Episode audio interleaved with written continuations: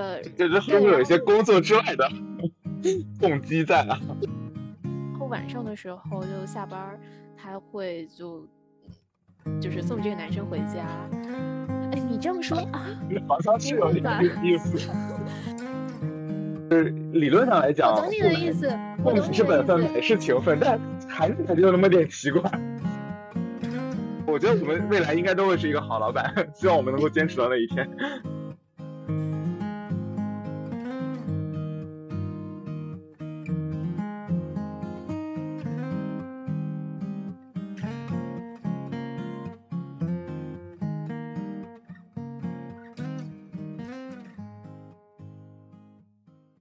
大家好，欢迎来到隔壁老梁的故事。本期节目是一期串台节目，我邀请到了播客参与式观察一个有关同柴群体的社会学实验的主播林兰，一起聊聊那些年我们曾经历过的曼特尔们。林兰与我都有大约十段左右的实习经历，漫长的实习生涯中，我们都经历了很多的曼特尔，与曼特尔们产生了或好或坏的故事。本期节目中，我们聊到了那些职场天使们对我们的帮助，也聊到了那些职场恶魔们给我们带来的噩梦。在这个人人都是老师的时代，希望本期节目能够给各位曾经、正在或未来将要是 mentor 们的听友们一些启发。那先麻烦林兰给我们各位听友朋友们做一个自我介绍吧，包括你过往的一些经历，以及为什么会有现在这么一期节目。嗯。Hello，各位好，我是林兰。我的专业背景是传播学，念传媒这个方向的。我我可能和 老梁一个比较大的相似点是，我们都有很多段实习。就我数了一下，我大约是我有九段吧。你是不是有十段？就是更比我更卷一点。我其实记得不太清楚了，我只能说大体好像是十段左右，因为我其实到后边我都没怎么细数过了。对对，然后我我觉得我们还有一个那个相似之处是说，工作经历或者说实践上面和呃专业上并不是就完全重重叠的。就我虽然是念传播学，但其实我在呃实习的后期有接触到 VC 这个方向。老梁是不是也是？就你你一开始是念念的建筑，然后后来是怎么样转到 VC 或者是战略这个方向？对对对，我我也稍微介绍一下我自己的经历啊，就是大家好，我是梁文豪，呃，就像林兰刚刚说的，我可能有那么 十几段经呃实习经历吧。我自己本身是学呃市场营销的，我本科硕士都学市场营销，啊，但是我是在大一的时候转过一次专业，最早学建筑，后边转到市场营销专业，呃，但是我现在呃这个主要的职业方向吧，更多的是做战略和咨询，呃，做一些大面的一些研究。所以呃，跟市场营销有有那么一点相关性吧，但严格来讲，确实不是市场营销科班会呃理想去的一些地方，所以也算是职业上一个比较大的转变。嗯，我们今天算是一期串台的节目，嗯，这个主题呢，我们找了一圈儿，然后我发现就我们俩的共同兴趣有一个重复的点，叫做 mentor。mentor 要怎么理解？嗯。导师，我不知道哎。对，感感对，mentor 好像好像就是这个理解还蛮重要的，因为它没有一个很准确的中文的翻译，对不对？哎，你这么说还真是，我感觉从从我接触这个词儿开始，就是以英文的形式出现在我生活中的。说他是导师老，好像我也会把我的老板叫 mentor，也会把导师叫 mentor。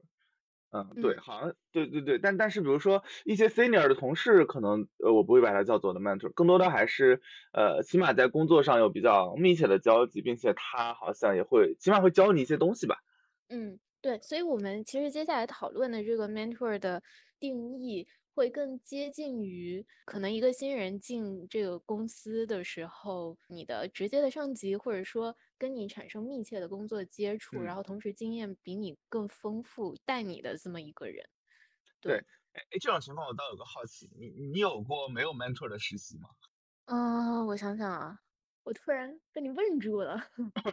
我有 断电了。对对，我我先说我我的情况啊，就是我感觉。呃，有时候我只有老板，没有 mentor，就是他只会给我布置任务，但我这个任务做的怎么样，呃，反正他也他也不管，就就对，把活儿交了就行。我我其实一会儿就想聊这个问题，这个是我的议程里面比较靠后的内 容，就是 mentor 的泛化这个事情。那我们都叫 mentor，但其实这个角色的定义其实是被 mentor 的这个人和 mentor 是嗯不一样的定位。你你有经历过体验很不好的 mentor？我我想想肯定是有的，但是怎么说，我感觉好像那种事情发生的时候，我就不会把它 当做我的 mentor 了，就是我感觉他就只是我的人生中一个过客。比如说我之前在一家呃咨询公司吧，还还是比较头部的咨询公司实习的时候，呃，因为因为咨询公司的活儿都是大家会常常会说比较 dirty work 嘛，啊，所以我当时嗯做的活儿也比较这个基础一些，啊，那我交上去的活儿他也没什么反馈，啊，甚至呃。我会后，甚至后边我跟这个人因为一些工时和工资上的问题产生了一些冲突，啊、他自己还把我上了这个咨询公司的黑名单，啊、当时我也是其实，呃，我是我自己是挺懵的啊，因为我觉得那件事儿，就是同样的情况在那家公司别的 mentor 身上发生过一次，呃，当时那个 mentor 和我的处理就大家非常呃。就 peace and love 把这件事儿处理过去，并且大家都都都很认可这个结果，但是和这个 mentor 就发生了一些不愉快，啊、所以嗯这这是我印象最深的一个 坏 mentor 的例子吧。但其他的，我觉得我可能还比较幸运，遇到的都是一些职场好人。嗯、我不知道你 你是有遇到过很多很坏的 mentor 吗？我最近在反思这个事情，因为我们都是二三届的应届生，对不对？嗯然后我刚刚经历过二二年的秋招，二三年的春招，我发现一个特别重要的事儿，我以前的这些工作经历，或者我以前待过的这些公司、这些团队，都太好了吧？就 是市面上存在很多不太好的公司，然后不嗯太好的 team，不太好的这个职场人，对。呃，就也比较好奇，就是你你自己实际的情况是怎么样？你也做了这么多，我觉得我们做这么多实习，呃，真不至于说呃幸运到一次坏的团队、坏的 mentor 都遇不到吧？我先讲一个是我在传统媒体的一个经历，朋友们，我不是要抨击传统媒体的环境，但是呢，我的确遇到过这个 individual，就是嗯对我负责的这个 mentor，然后给我感受很不好，说起来很离谱。念传媒的人哈、或者说文科生或者社科生入入行之后做记者、做新闻的人，念书的时候就是女生多，刚刚入行的这一批人里边也是女生更多，所以带我的这个 mentor 就有一种很奇怪的观念，他会觉得说新人里面女生太多了，所以他就会更偏爱男生，嗯，这你的 mentor 是男生还是女生？是女的。啊，OK，这个 girls 不 help girls 是吗？对，具体的例子就是夸张到什么什么程度呢？我们开那个 group meeting 嘛，然后大家提选题啊，干嘛的？虽然说每个人每个实习生对每个 mentor 就是有一个从属关系，然后正常来讲，你布置什么什么样的任务，就会交给自己的实习生来做。但是呢，我的这个 mentor 他就不带我，我能够感嗯受到他是有意这么做的。然后正好我们那个组里面有一个武大新传的一个男生，我就能够明明显的感受到，就是他更 prefer 就是让那个男生去做什么事儿，不是什么有技术性的活儿。朋友们，这个是我比较 比较早的一个经历，可能就啊是我需要把什么袋子，然后送到呃摄影部去，或者说贴个发票，或者说做一个很简单的剪辑，呃上字幕什么样的这样的工作。但是因为我刚刚进入到这个组里，我是很想干活儿的，我很想体会到编新闻是什么什么样的感受。嗯。对，但是我就能够明显感受到，比如说同组几个实习生，然后大家都在围着他看这个签素材是怎么回事儿，但是他就会特意和这个男生去进行对话，我就觉得这这这会对，不会有一些工作之外的 动机在哪？应该不是吧？因为我觉得大家都刚刚认识，晚上的时候就下班儿，他会送这个男生回家。哎，你这么说啊？好像是？有点这个意思。那我我是有这个感觉的啊，就是，呃，首首先就我听完你的这个故事，我就觉得我就很质疑他的动机到底是什么，因为我我个人是觉得，呃，就我自己可能在我们学校也会带一些这个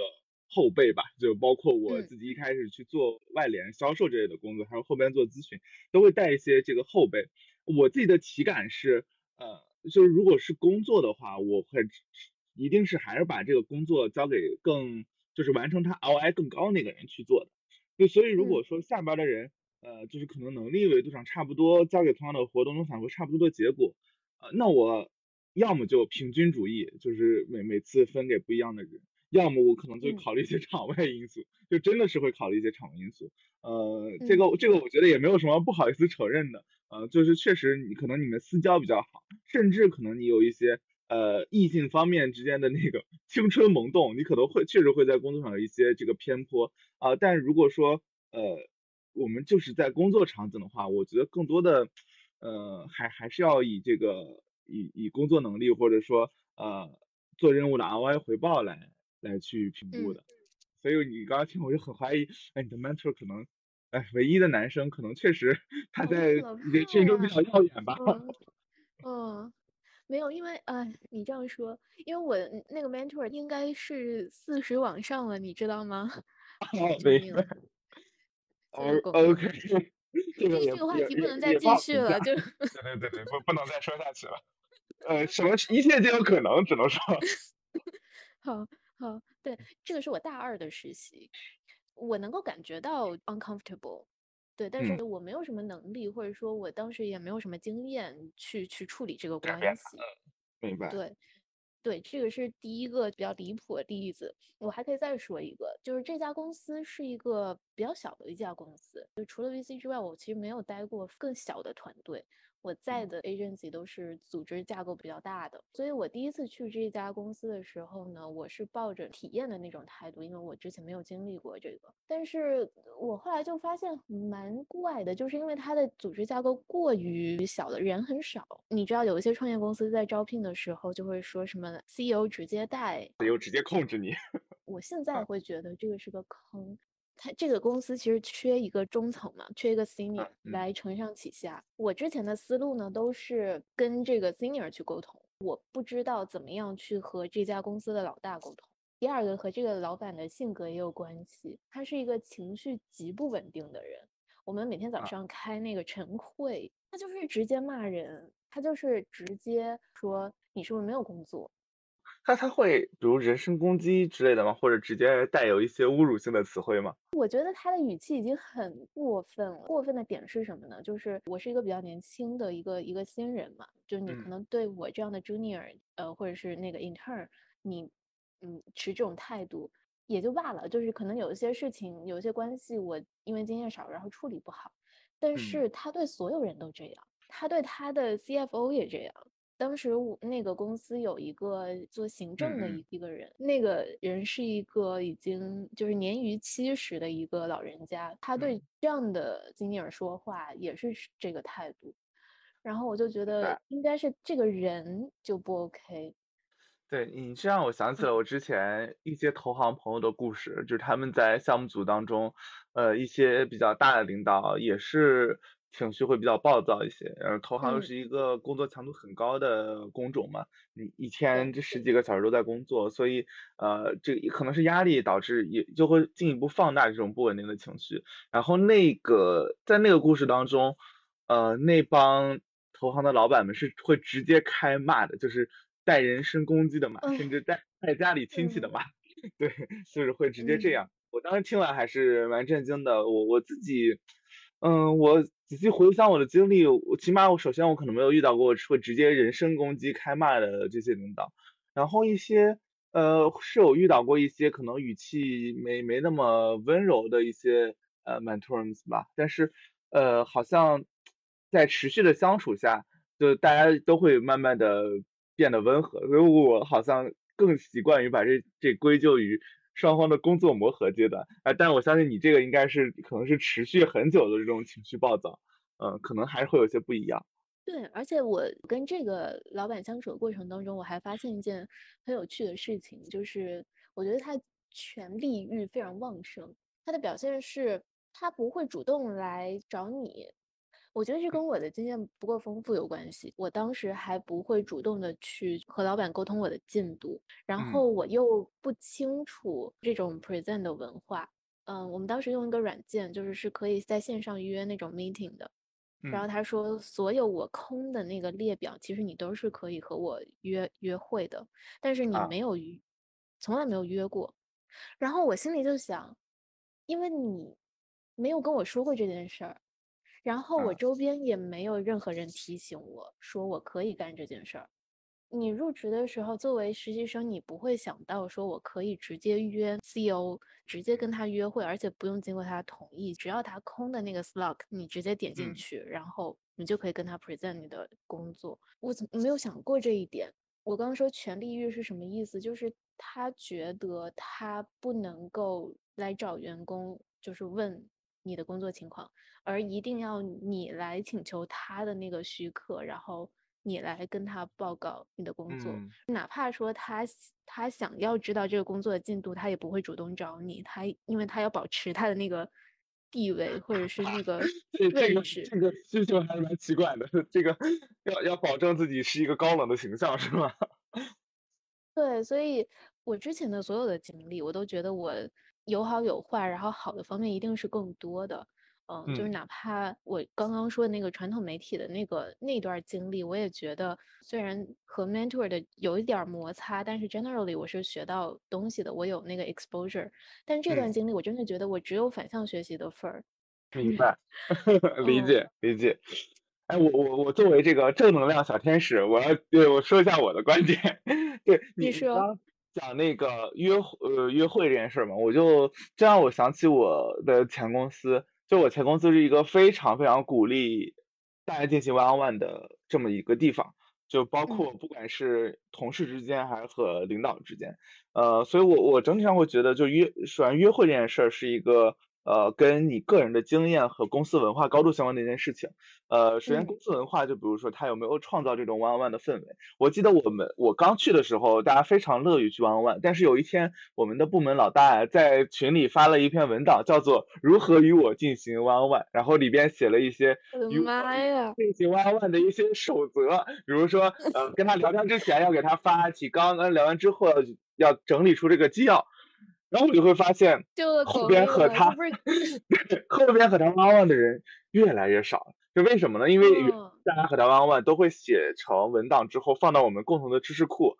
但是我发现自从他哦，发完那个之后，好像那个知识库就再也没有更新过，所以我觉得，对这个文化好像某种程度上就被破坏掉了，或者大家可能嗯更多的在私下进行那种评级的 one on one，而而和他嗯之间会产生一些距离。啊，然后我觉得个人经验是说，呃，我在最开始，我觉得我刚开始实习的那几段，我也真是不会找 mentor 去聊的，我觉得他们好忙，没有时间搭理我这个小喽啰。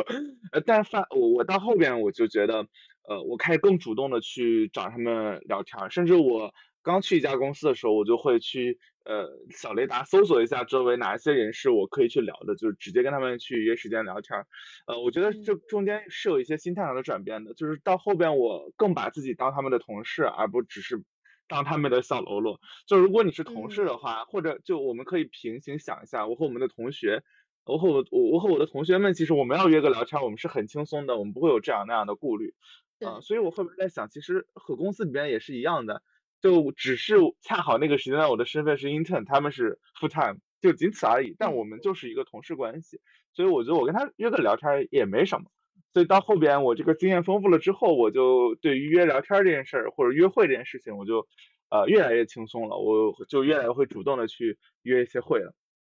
然后最后再聊一下那个你刚刚提到那个权力欲或者说控制欲的事情，因为我自己在那个本科期间也也也也也创建过一些呃创过业，也创建过一两个组织，啊，我就在想，是不是对于这种初创公司或者初创组织来讲，呃，这个 CEO 或者一号位的控制欲其实是一个必须的事情。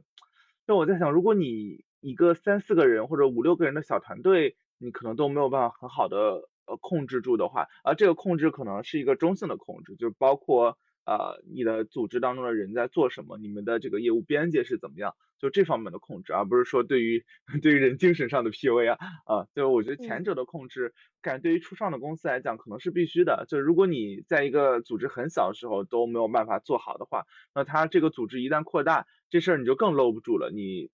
你你下面的人，你你你的简一们可能呃他们在做什么事儿你都不知道，那这个组织可能呃要么价值观会偏离，要么他的业务会跑偏，呃，我觉得就会有嗯可能发生这种事情，呃，所以嗯我感觉呃有有一定程度的控制还是必要的，但是这种精神上的 PUA，我觉得还是要强烈抨击的。嗯嗯，我同意你说的这个初创公司的这个事儿。我之前从来没有觉得一家公司的 HR 或者是企业文化、组织架构是一个那么重要的事儿。我觉得就是我刚刚说的秋招和春招的感受，就我没有经历过真正坏的公司。就我之前是都是比较幸运的，是在一个好的职场环境里生存的。当我真正接触到地板的时候，然后我就觉得，就原来世界上还是存在地板的。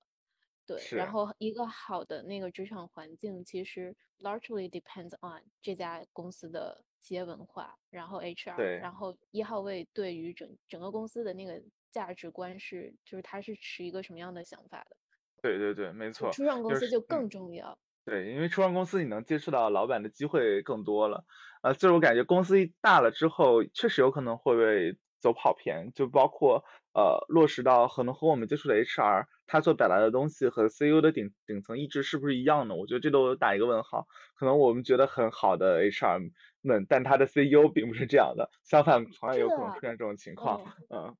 你说的这个就是我现在想说的这个事儿。我刚刚说就是没有没有中层，没有 senior 这帮人是一个起码我自己不太适应的事情。但是我后来也发现，就是如果这个中层做的不太好，或者说中层他的格局不够大，也是一件令人会很 depressed 的事。我举一个例子，一个非常非常小的事情。在我的这个 mentor，我们一周会出去去咖啡厅工作一个下午，一周会去一次，就是这个是嗯部门的一个一个 culture。然后呢，我就发现，如果是大老板带着我们实习生出去的话，一般你进那个咖啡厅，你肯定要点咖啡嘛，然后你才能坐下来工作。对，然后大老板就会给给所有的实习生买单，请客。哎，对，二老板就不会。啊，确实，哎，我不知道这个是个人风格还是怎么着，嗯，就好像期待别人给我们买单，也也也不太对，就是理论上来讲，我懂你的意思，我懂是本分，买是情分，但还是感觉有那么点奇怪，嗯，是的，是的，就是这个奇怪的点在于什么呢？就是我我一天那个实习工资呃两百块钱，但是比如说我去一趟那个 Starbucks，就一杯咖啡就三四十。我还要给你工作是吧？那我一个下午的工作就就，对啊，对，而且这个点是，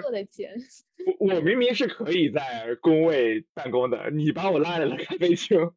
这是我的一笔额外支出，你还不给我买单，我可能心里会觉得有点有点难受。对对对，这个二老板其实他并没有非常 senior，因因为他相当于是这个大老板的就是 junior 的这个这个关系。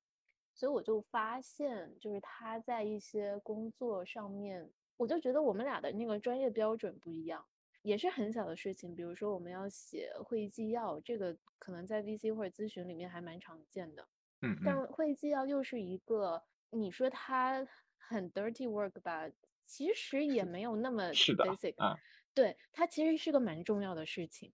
但是它好像又没有一个标准在。然后我就会出现什么什么状况呢？就是我的审美是一个标准，我觉得我已经写的非常清楚了，但是他的他的那个审美是另外一个标准，没有人知道这个会议纪要就是要写到什么样的程度是一个非常好的程度。对对对，纪要这事儿真的还是有点艺术成分在的，所以我后边我去公司做纪要之前，我都跟我老板说，你你先给我发一份你之前觉得 OK 的纪要，因为我发现。咨询的老板，投资的老板，然后可能四大的老板出来，就大家的这个评判标准是非常非常不一样的。那个咨询非会非常注重它的结构，但是投资的老板会非常注重这个 insights，他很他一定要写那个 key takeaway，啊，但其他的又又可能会有一些不一样。所以，对后边我一定要先你先给我来一个模板，我照着那个我先给你出一版再说。对，然后。我们俩就会在这种事上面产生冲突，最后的结果，因你毕竟还是有这种上下级权力关系在，所以其实大部分情况还是我去服从他的那个标准，但其实我心里是很不爽的，就是我会觉得说，其实我的那一那个 version 是更清楚的，这个也是是第二个小事儿，再有一个就是这不算是事儿，就是我会发现他做某些事情的时候，因为他不够 senior，然后我们的年龄又很近，他的嗯。经验、工作经验不够不够长，所以我有的时候会觉得他把我当做他的 competitor。啊，这还是挺挺挺新奇的一个视角，就但是很因为因抓嘛？就是听起来 很抓嘛，是不是？嗯嗯，嗯，对。但是我有的时候会有这种感觉，嗯，就是你你俩的是个 full time，competitor 的嗯，关系来自于哪里？我不知道啊。这就是我疑惑的点，就是嗯你你你知道，就是对于一个二十刚刚出头的一个小孩儿来说，就是他刚刚进入职场，然后遇到一些奇怪的想不明白的事情，这个嗯就属于其中的一件。对，然后而且在大老板他远程工作的情况下，跟二老板之间的关系是这种关系，其实工作起来是很难受的。嗯嗯，哎呀，他可能是怕你干得太好，在大老板面前取得信任之 后取嗯，而代之。这对，这确实其实挺挺抓马的，听起来非常的玄幻。对，我们来分享一些就是比较好的 case，就是我们那界还是那回充满爱。回到一些正能量，嗯，正能量。天使。你有遇到哪些给你嗯。提供一些简历之外的，就是你觉得非常受用的这种职场或者非职场经验的老板？谢谢。嗯，对，我我自己是一直觉得我挺幸运的，呃，我遇到很多还挺好的 mentor 们，呃，其中最好的一个，我觉得就是我在字节的时候，呃，当时带我的那个人，呃，就是因为其实我们职场工作的各种技能啊，可能我我会把它分成道法术三个层面，就是事物可能就是一些基础的 skill，就比如说怎么记访谈。呃，这样的一些内容，然后法呢，可能就是思路，比如你怎么解一道题，你的解题思路是啥，然后道呢，可能真的是一些道理，你的职场，呃，职场生存的一些道理，是这东西可能不点的话，你是很难有突破的。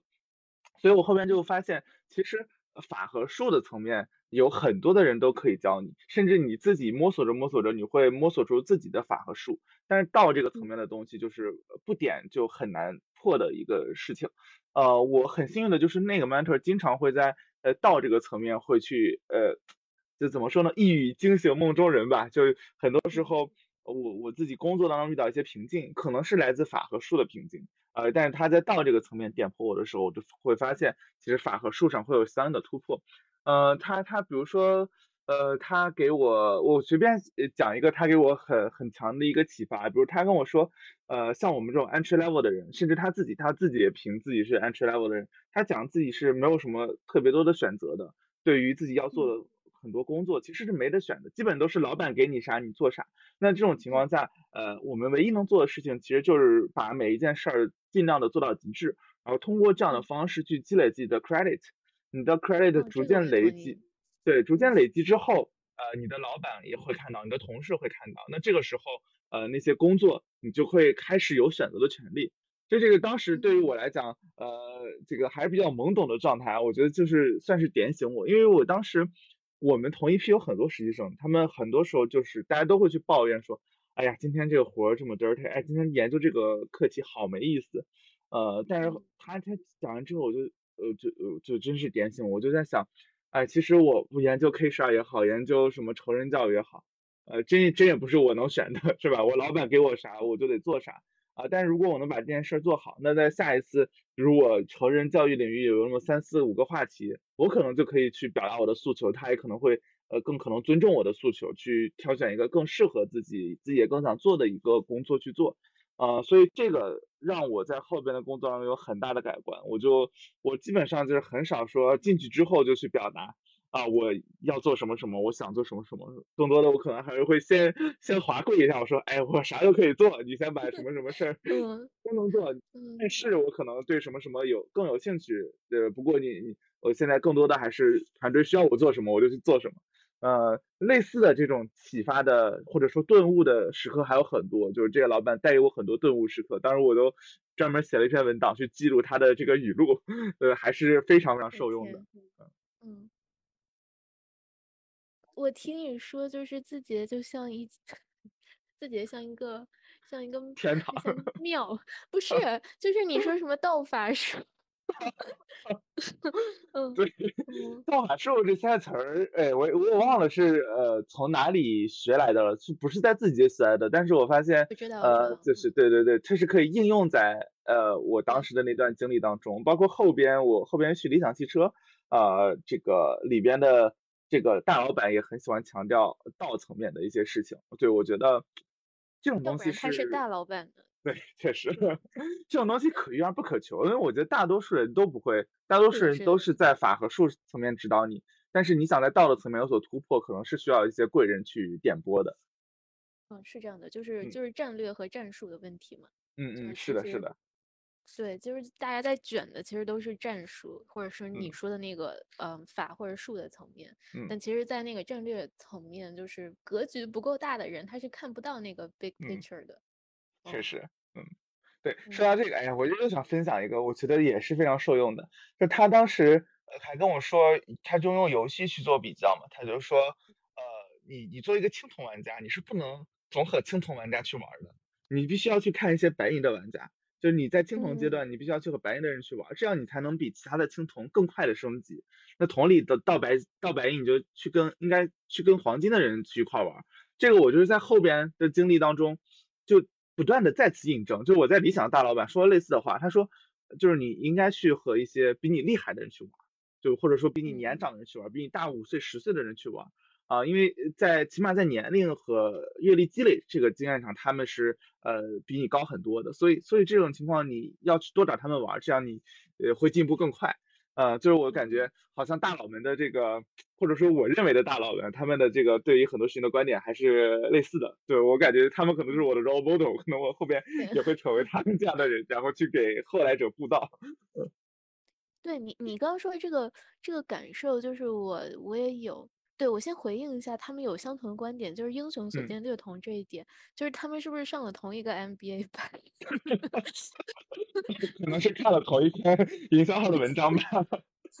笑死，嗯，对对，然后我想说几点好的 mentor 或者说职场天使，我觉得他们能够 impress 我的一些点，我会非常感谢哪些老板。第一个点，我觉得最重要的点就是。就是责任感。就我曾经，我曾曾经干过一个错事儿。呃，我写那个 newsletter 的时候，我把一个同事的 title 给写错了。这个其实是一个蛮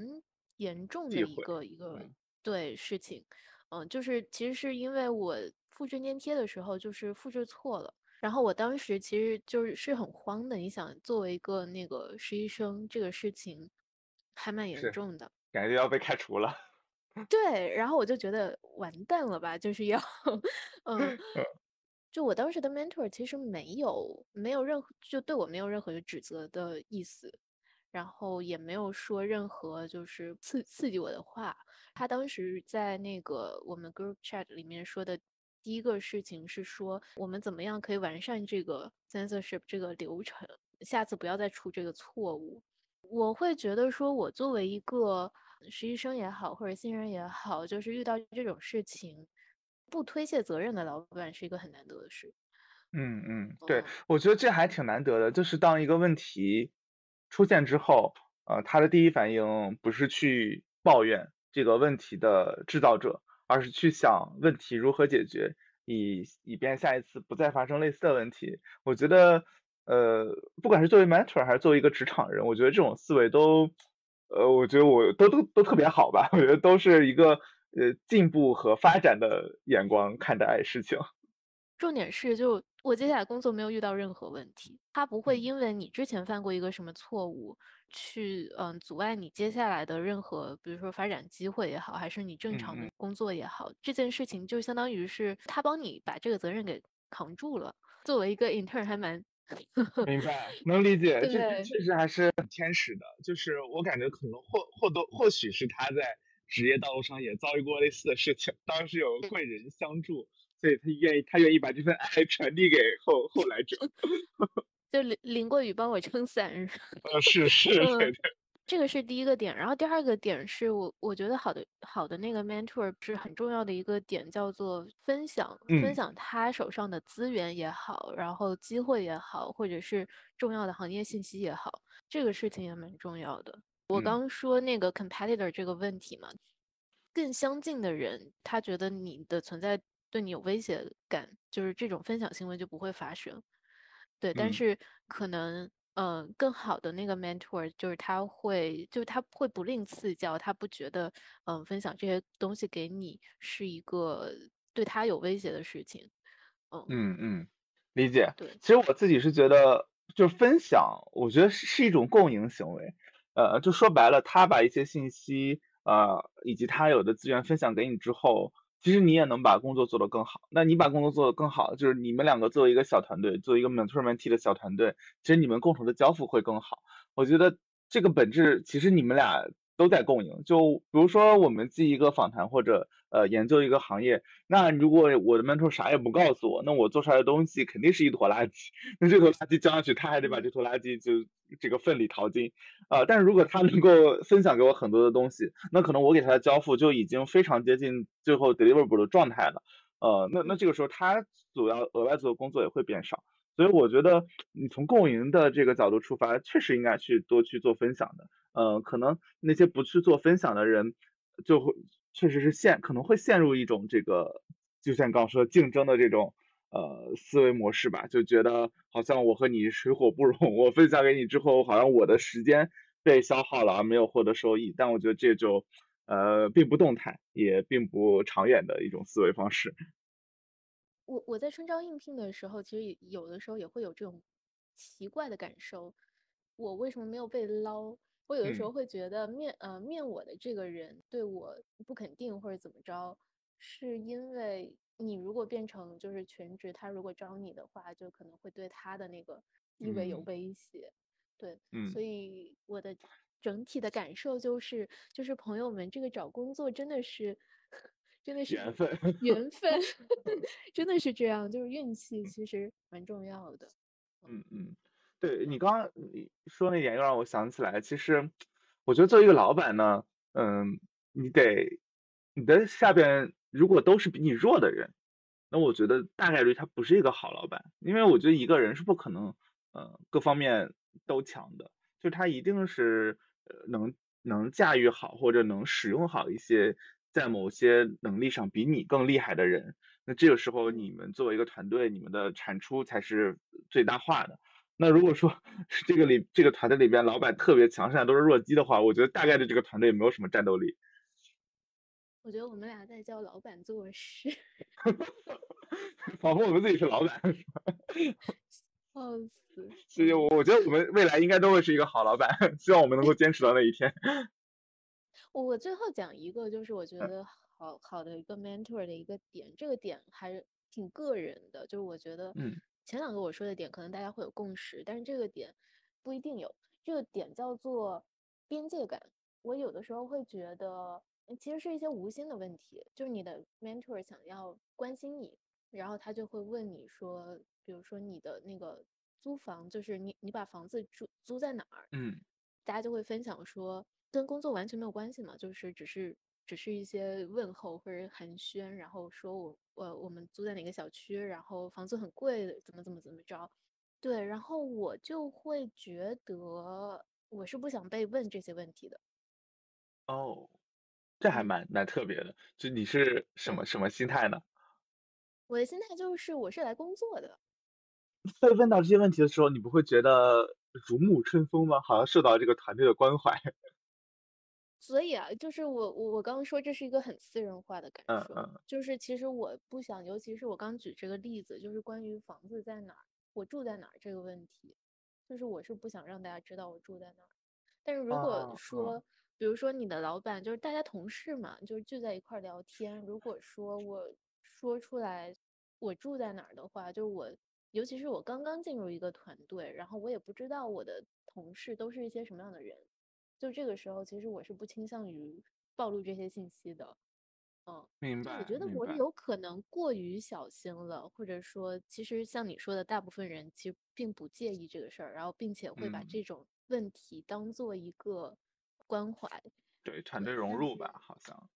很大可能其实也是老板他真的是个关心，然后他就是这个关心也不是说他他其实并不 care 你住在哪儿，他只是就是跟你套近乎的一种。对对对，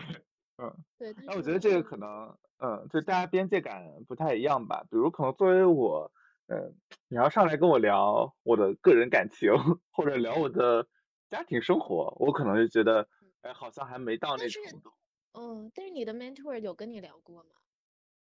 呃，我想想啊，就是其实熟了之后，我们之前是有聊过个人感情的，就是 就包括呃，比如说我可能我我会跟他聊聊他老婆孩子，他可能跟聊聊我我女朋友我的前女友，对，可能会聊这些，呃，但这个基本上都是会建立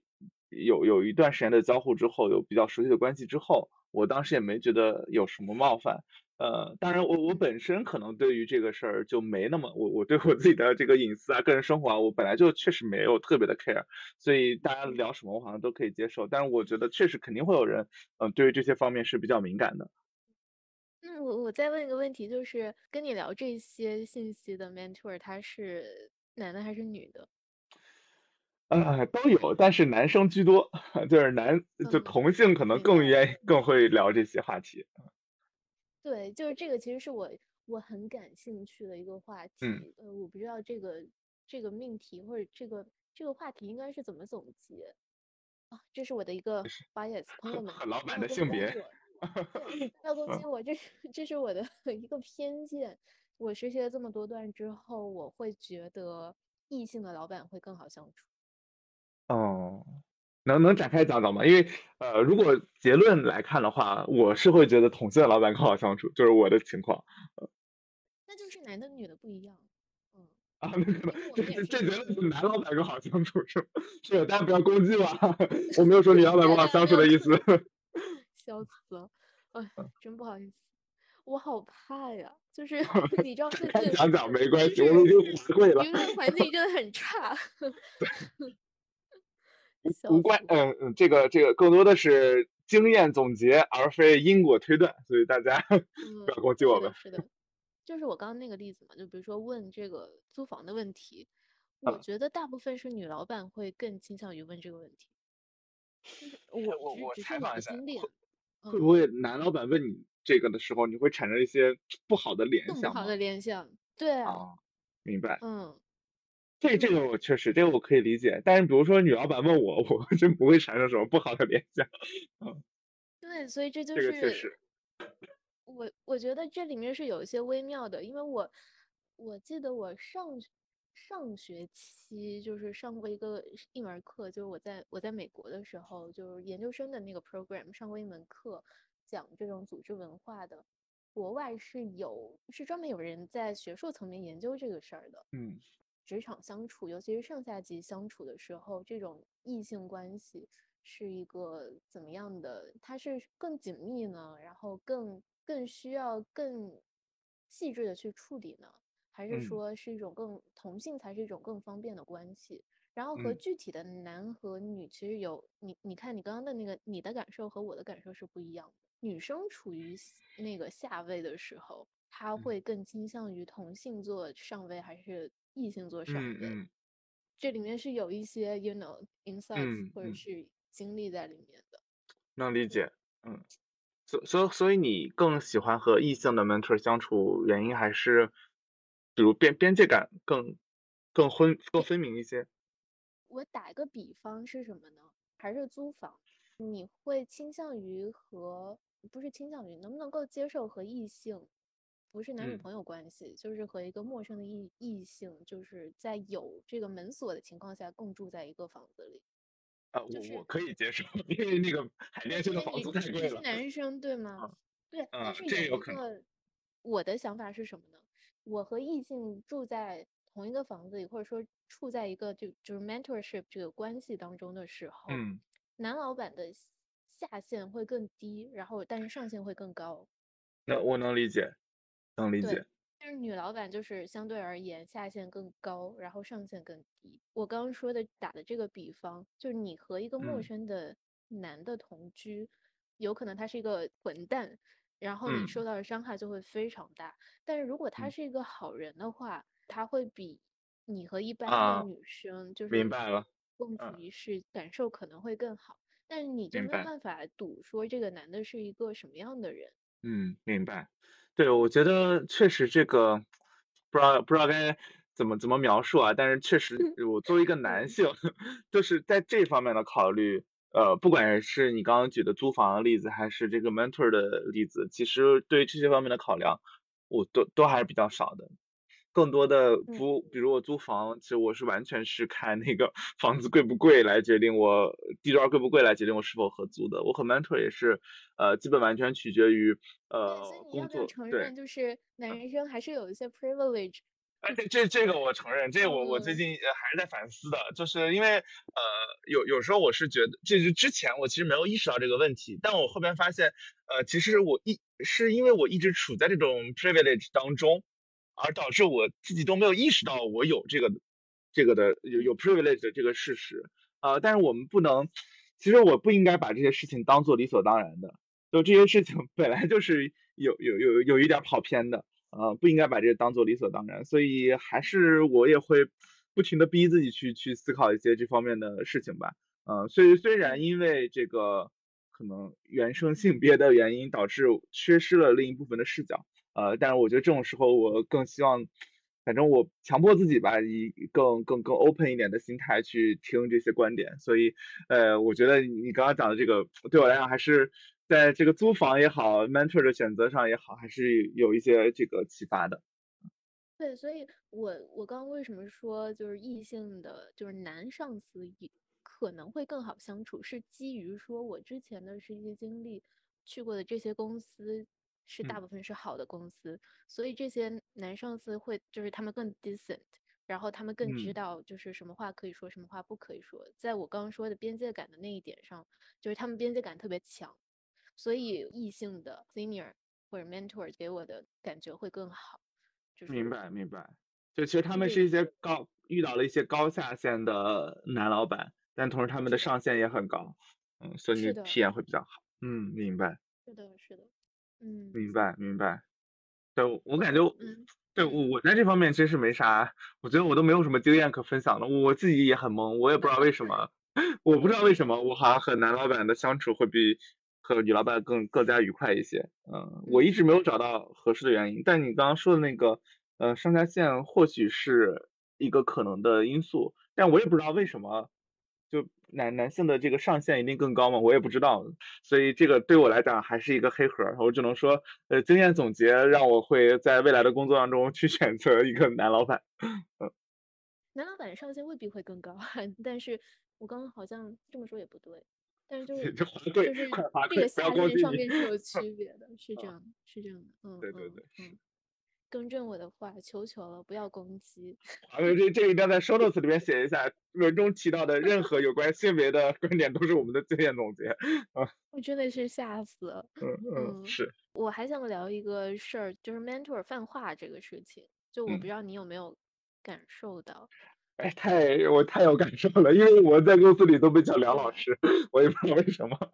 莫名其嗯妙有一天突然开始，哦哦，我想起来了，这个契机是因为呃有一天我给我们的实习伙伴们，当时有一嗯。个实习的小伙伴失恋了，所以我当时就我们在一块儿吃饭，我输出了很多我自己的恋爱理论，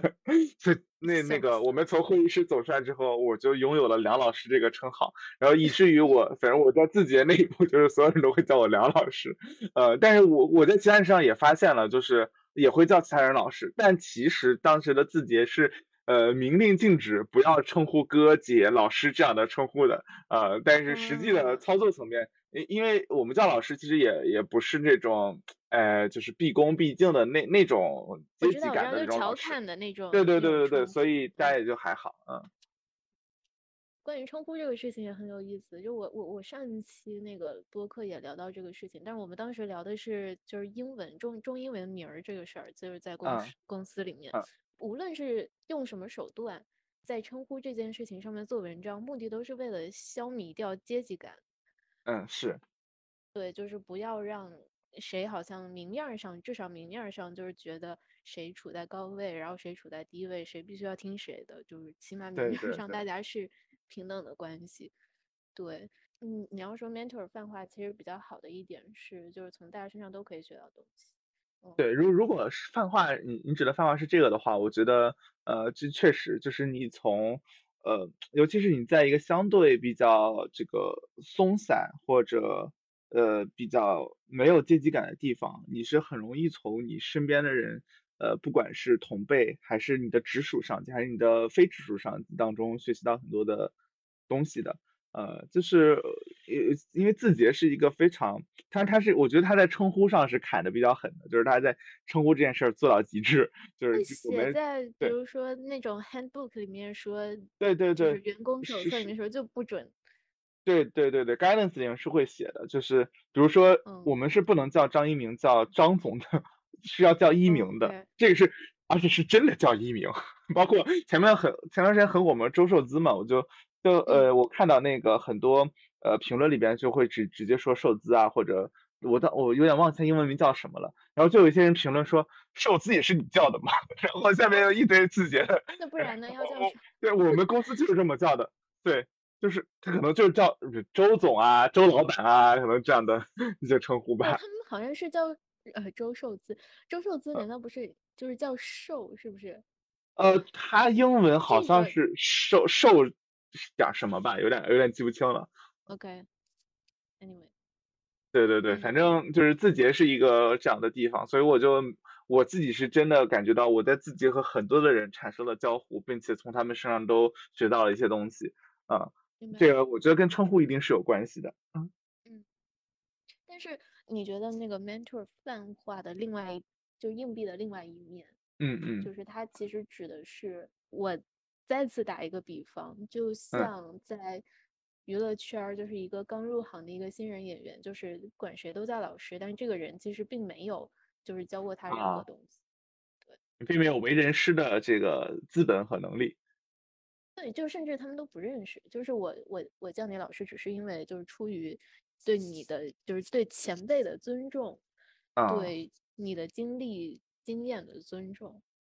哎，这我感觉有点像，比如呃，十年前大家就会互相见到男生叫帅哥，叫女生叫美女，然后这两年就叫小哥哥小姐姐。只不过在职场当中，大家就是见人叫老师，感觉好像是一种呃不知道该怎么称呼时候找的一个方式。嗯，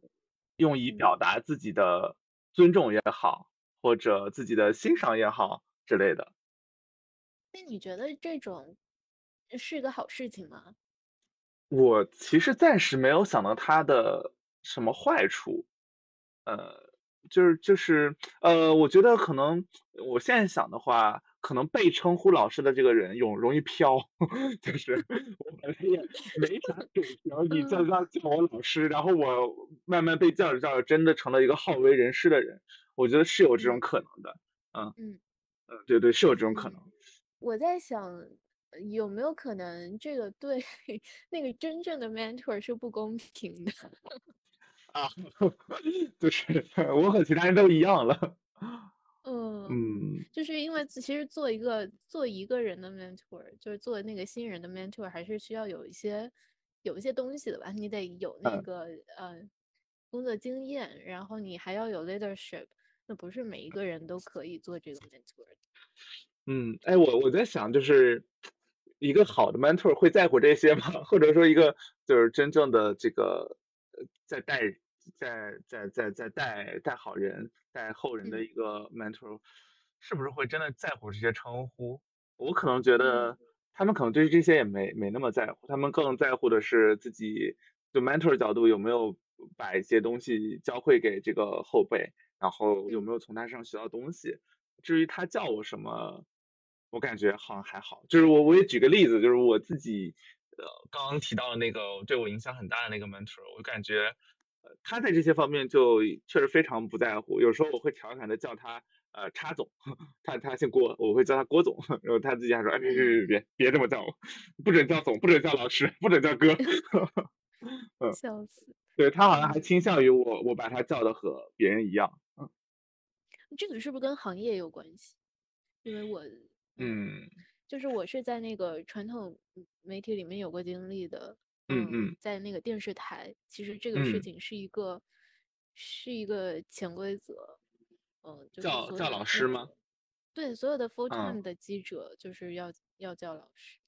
明白明白。就也不知道这这个规则是谁定的，就就很 莫名其妙。是确实有一些行嗯业差异吧。我记得我之前嗯在地产的时候，就是大家默嗯，认一定是叫哥姐的，啊、就是就嗯，是稍哎，微那我也发个距离美，现这件事情，嗯，嗯，就距离比较近的就叫哥姐，距离比较远的就叫一定是要是叫总，就不可能直嗯。呼其名。对，我你说地产这个事情，因为我春招的时候面过地产，嗯我也不知道我为什么要投，就是现在 地产，嗯，然后但是因为因为进面了嘛，然后我就想嗯说，那就是去看一看，的确是有这种，我不是说称呼上面有什么这种体感，是嗯，说的确是他们的年纪上面，你知道哦，吗？嗯，就是面互联网的时候，你能够明显体体会到说，就是大家的思维，就是哪怕对面面你的这个人，他生理年龄其实，嗯比如说已经三十多，已经四十了，但是他的那个思维，或者说他跟你的那个同交流是同频的。但嗯是嗯，就是我在面地产的时候，明显感觉到，嗯，虽然说他们也在问，嗯，保洁八大问吧，就鸡同鸭。讲。啊，是的，就是他们会觉得，我不知道，就是他们可能还是更喜欢一些更传统思维的一些回答，然后包嗯，括他介绍的时候会明显觉得说表达非常保守，能理解。嗯，我觉得然跟后跟这个行业属性确实有很大关系。就是地产，对，中国的地产一然定是一个跟政策特别高度相关的一个行业。这这确实也不嗯。能有很多新鲜的玩法。我会觉得我跟他们交流的时候，我很多输出的东西我是是没有回应的。嗯嗯，对对，我我我我又我也面地产了，我有有类似的感觉，就好像我讲个啥东西，他们就听完，嗯，下一个问题了就。朋友们，就是面试是双向交流，找工作真的是双向选择。真双选不是假双选，你也是有拒绝，公司的权利的。虽然在这个这是一个呃雇主的买方市场，但你还是可以拒绝。我真的是发现这件事情，我以前也会觉得，前二十几年受的教育会觉得，就是应聘的这个人一定是处在更下位的，公司说什么，你可能要起码短暂的在语言上面要要服从他。但是其实嗯我如果想要更长期的工作，要舒服的长期的工作的话，就还是要找到一个，就刚才说组织文化或者是 HR 这个方向上更和个人的价值观更匹配的一个公司，是真的是很，重要。然后对面你说起，这个，对我就嗯想起一个，也也是之前老板跟我说的，我觉得对自己坦诚这件事情特别重要。呃，就是有很多我面试的时候会强迫自己，甚至扭曲自己的这个价值取向，就不管是做那个什么性格测试也好，甚至可能面试的时候，对方问到你的一些问题，比如你能不能接受叉叉叉叉，可能这些是他们公司的一些习惯和行为方式你。可以接受加班吗？呃，对，呃，这嗯这个坦白说，就是我个人是真可以接受的，这个倒不是我委曲求全，我自己还蛮喜欢工作的，呃，但但是我觉得核心就是对自己坦诚。你如果你是不喜欢加班，然后你硬把自己说成一个热爱加班，呃，什么七乘二十四小时 stand by，我之前见那个来投我们的，呃，当时我我我给自己那稍稍微发简历那个招招人嘛。有个人在邮件里正文写着，就是我时间非常充分，一周七天，每天二十四小时，随时 stand by。我都天震惊了，呐，我说我真不至于，真真不至于。我觉得你要对自己坦诚一点，你真也做不到，我觉得没有人可以做到的。嗯，所以就坦诚一点，然后去双向选择，挑选到一个适合自己、自己也想去的公司，我觉得这个才是对自己的 人生和职业负责的一个态度吧。我我有个 tip，就是嗯不仅公司可以背调，应聘者也是可以滴滴公司的。嗯 嗯，对，嗯，其实面试就是一个，也是面试的人他展示他的可取之处的地方。是是是，我，后边就会把我自己的每次面试当成一次访谈，尤其是后边我那个呃有了自己满意的 offer 之后，后边还会来很多面试，就是我还是会去面，但是面的时候我就心态就哦，是不一样，我也是。就我把它当做我了解这家公司的一个方式，就里边有很多是我比较感兴趣的公司，我就当做研究它，再找它里边的人做访谈，尤其在后边那个 Q&A 环节，我会问很多公司呃业务还有他们自己判断相关的一些事情。你你喜欢问什么问题？就是在反反问的时候。嗯，我有几我我有两条原则，第一条原则我一定不问搜索引擎能搜出来的东西，呃，就是嗯我比如说我一定不问这个公司什么什么是福利制度、晋升体系，我一我一般不问不问这些，我要问就问嗯一些不一样的，比如说呃我在这个部门里边。呃我这个部门的架构是什么样？我向上和横向向上的汇报和横向的合作我也是。怎么回事？对，我一般如果只能问一个问题，我就会问这个。啊，对对对，这共鸣了，共鸣了。我觉得这个非常重要，这直接决定了你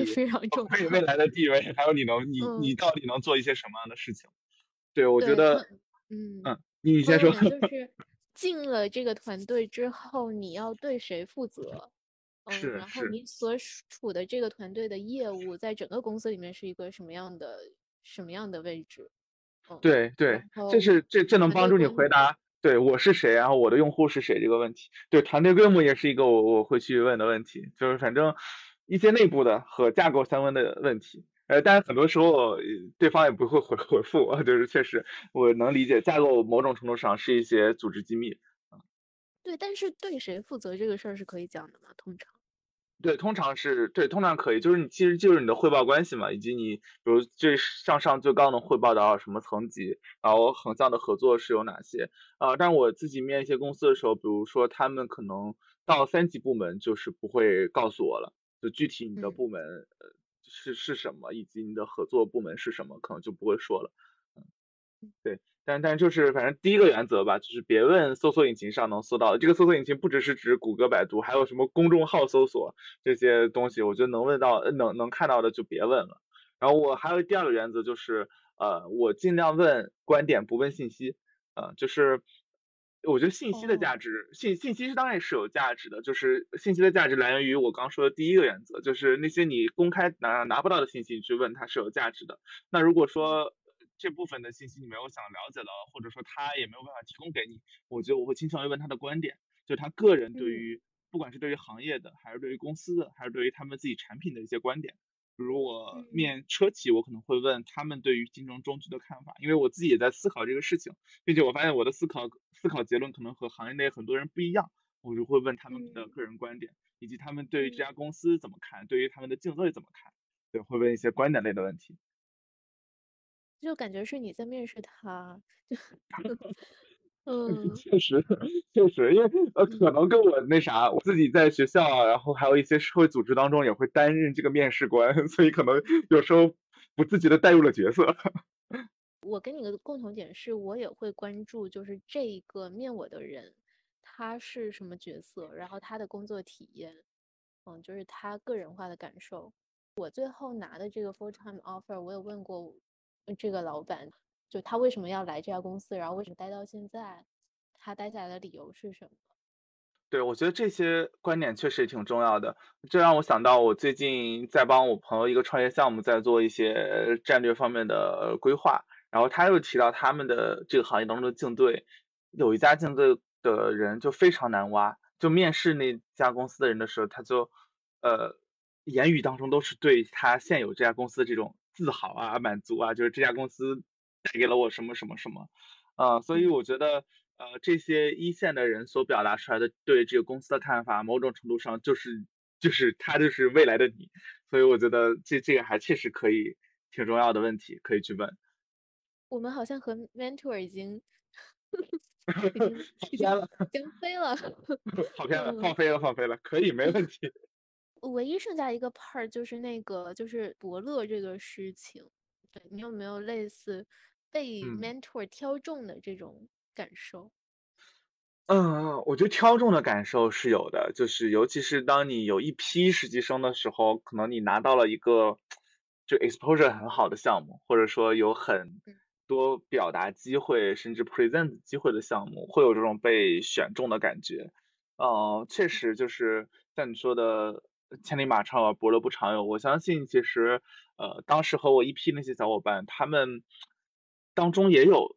这个能力很不错的人，但他们可能是缺少一些机遇，或者缺少一双 发现他们的慧眼，导致他们呃没有这个呃机会。我觉得这个确实存在。不过我个人我觉得我是比较幸运的，我觉得我在起码最近的几段经历当中都遇到了我自己的伯乐吧，然后也积累了一些伯乐方面的，积累了很多很多个伯乐。所以我觉得，呃，我真是在职场职场上还是一个比较幸运的人，我还还是要去呃感恩的，就是要常怀感恩之心。我写这一条是因为，因为我有一个实习上面就是转行的一个阶段嘛，像我接触 VC 完全是在我意料之外的事情，我就会觉得伯乐属性为什么为什么对一个 mentor 来说这么重要？我们有一些共鸣的点。学历背景也好，或者是文化背景也好，如果相似的话，就是这个 mentor 捞你这个行为，相当于他认可你，就是认可他自己。有道理。因嗯嗯，因为我最后拿的这个 full time 的 offer 就是这种情况。大家学这个专业，然后可能面试的时候交流会非常直接，我们有很多 context 是不需要再去解释的。是是，对。而且这样，你们可能也更容易产生一些共鸣，在一些事情和看待问题的角度上，这这个感感受还是很奇妙的。这我我跟我班是类似的经历，对，当时我们是我们在学校都做过一个非常像的创业项目，就是但我们俩不是一个学校的，但是这个模式就基本一模一样。所以后边也是在一次活动当中聊聊到之后，就觉得哦，好神奇！我觉得看来好像确实是，呃，相似的人就是会互相吸引的。对，会互相吸引，然后互相认可和欣赏，然后互相互相救命，互帮互助。哎，是，就是希望大家都能遇到一个职场天使，遇到一个与自己相似的职场天使吧，然后自己也成为未来的职场天使。对我，我觉得我就是近些年对于找工作，对于工作这件事情的一个体会，就是，嗯，大家对于工作的那个。寄托的价值是不太一样的，就有些人单纯的把它当成那个安身立命，就是一个挣钱的一个一个工具，然后所以他我觉得很这其实是很高级的心态了，就是我不带入任何情绪，我把自己当做工具人，然后我挣到钱了就是就可以了，对。但是有一些我觉得可能和我们同龄的人，大家在初入职场的时候还是会把嗯。自我价值放在工作上，嗯嗯，我觉得对，嗯，就这个我我太同意了，就是我觉得这是一个呃一定要去持续思考的一个命题，就是你到底把工作当成什么？就是工作就是我们的，其实人生有很多组成部分，但是工作对你来讲到底是一个什么样的组成？就像你刚刚说，它到底只是一个谋生手段？还是你把它当成一个你愿意奋为之奋斗一生的事业，还是你把它寄托一些你的情感价值、情绪价值，还是其他的什么？我觉得工作对你人在你人生定位当中到底是一个什么位置？我觉得这个是呃需要去想清楚的，不然就会很容易一旦错配就很容易出现内耗，就是你明明只是想把它当成。一个谋生的手段，但你却总想着从那里获取一些情绪价值和自我实现，那我觉得这是不不现实，对吧？你自己就是对，只是把钱拿了就可以了，但你却却期待过多，嗯，所以把这事儿想清楚，我觉得还是挺重要的。对，就我想说，你对工作的态度，其实就是我们今天还是聊那个 mentorship，就嗯，你对工作的态度会影响到在职场上面和人的相处，就你。你把工作当什么？然后你把你的 mentor 当什么？你的 mentor 是怎么想自己的工作？他把你当什么？我觉得这个事情还蛮神奇的。就其实我们今天聊这么多，也没有，也没有一个什么答案，就是我们两个还没有，还没有是全职，对，还没有就是很长的全职经验的人，其实也只是就是说了一些我们在嗯，就 part time 实习里面的一些对。其实我们是 mentee 视角看待 mentor，对，但没有从 mentor 视角聊 mentor。嗯嗯，是的。哎，你这样，我想做一期新的节目，找一些做过 mentor 的人来聊一聊，他们眼中的呃 mentor 是怎么样的，他们眼中好的 mentee 是怎么样的。嗯，但我觉得很容易聊得很官方哎，就是聊聊面试了，你知道吗？不敢说真话是吧？嗯。那还等我们两个再成长三年吧。三年之后，我们再聊一期 mentor 视角的 mentor。